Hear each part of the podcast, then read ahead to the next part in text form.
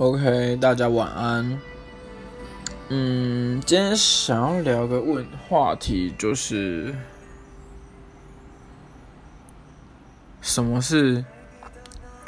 最棒的，或是最美的伴侣关系，或者是两性关系吧。其实会想讨论这个话题，是我前一阵子被。被情商其实困扰了蛮久，哎，其实也没很久，呃，大概两周，就是我是蛮理性的，所以很快就走出来。然后，但在这个寒冷的冬天快到来的季节，陆陆续续有人分手，有人在一起，那我就开始思考，就是嗯，什么样的元素或什么样的因子会让两个人在一起，又或者什么样的原因会让两个人分开？我找不到答案。当我今天下午在跟一个朋友聊天的时候，他让我感觉到，也许那就是哦，我说他跟他前男友这样子目前的关系，或者是从大学到现在的关系，那应该就是最完美的两性关系吧，就是或者是情侣关系、伴侣关系，嗯。就是他们是大学时候认识的朋友，然后是朋友的朋友介绍的，然后过不久可能就在一起了吧。然后他们前前后后在一起了三年。我朋友她去了上海工作，然后她男朋友到美国去念研究所，可能是因为远距离吧，可能是因为。呃，两个人碰到的事情、遇到的事情、看见的东西不一样了，所以导致于他们对于未来、对于最后是否不无以谈，或者是最后是否可以承担另一个生命的重量这件事，开始产生了分歧。那这个分歧导致于我朋友提出了分手这件事。那他男友就是想了一天之后，也同意了这个分手。然后，当然，我朋友就是也难过了很久，他难过到跟那一阵子难过到跟他主管说：“嗯，我不想工作，我想请假，因为我失恋了。”哇，这是多 guts 的一句话！我失恋了，所以我想请假。还好他也是在一间新创公司，所以老板也是蛮年轻的，然后可以接受这样的说法，所以他大概前前后也请了一段时间，然后去调整他的身体状况。呃，生理状况这样子，嗯，但他们到现在一个月还是会讲个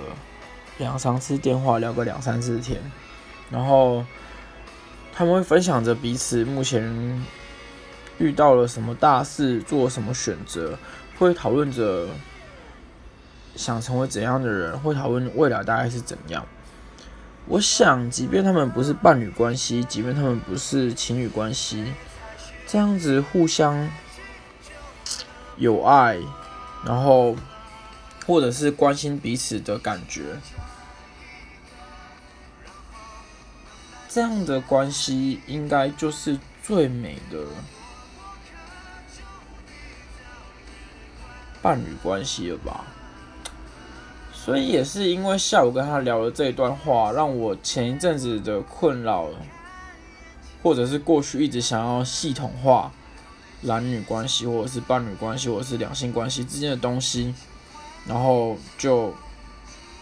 就改变了这样的想法。我觉得人都是一个独立的个体，然后每个人的遇见，每个人的碰到，他都是有他的安排跟他的特殊意义在的。然后我们不用。不用太在意或者太难过，一个人离开或者是一个人走进我的生命，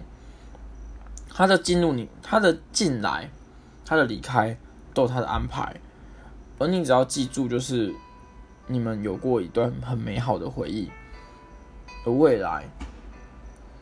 你将值得被更好的人爱，或者他也可以遇到更好的人，而只是你们现在不适合而已。OK，然后就我也想听听大家对于就是最完美或是最理想的伴侣关系啊，或两性关系是怎么样的相处方式。就如果大家有兴趣的话，也可以留言给我或私讯给我。另外，就我答应我朋友，就是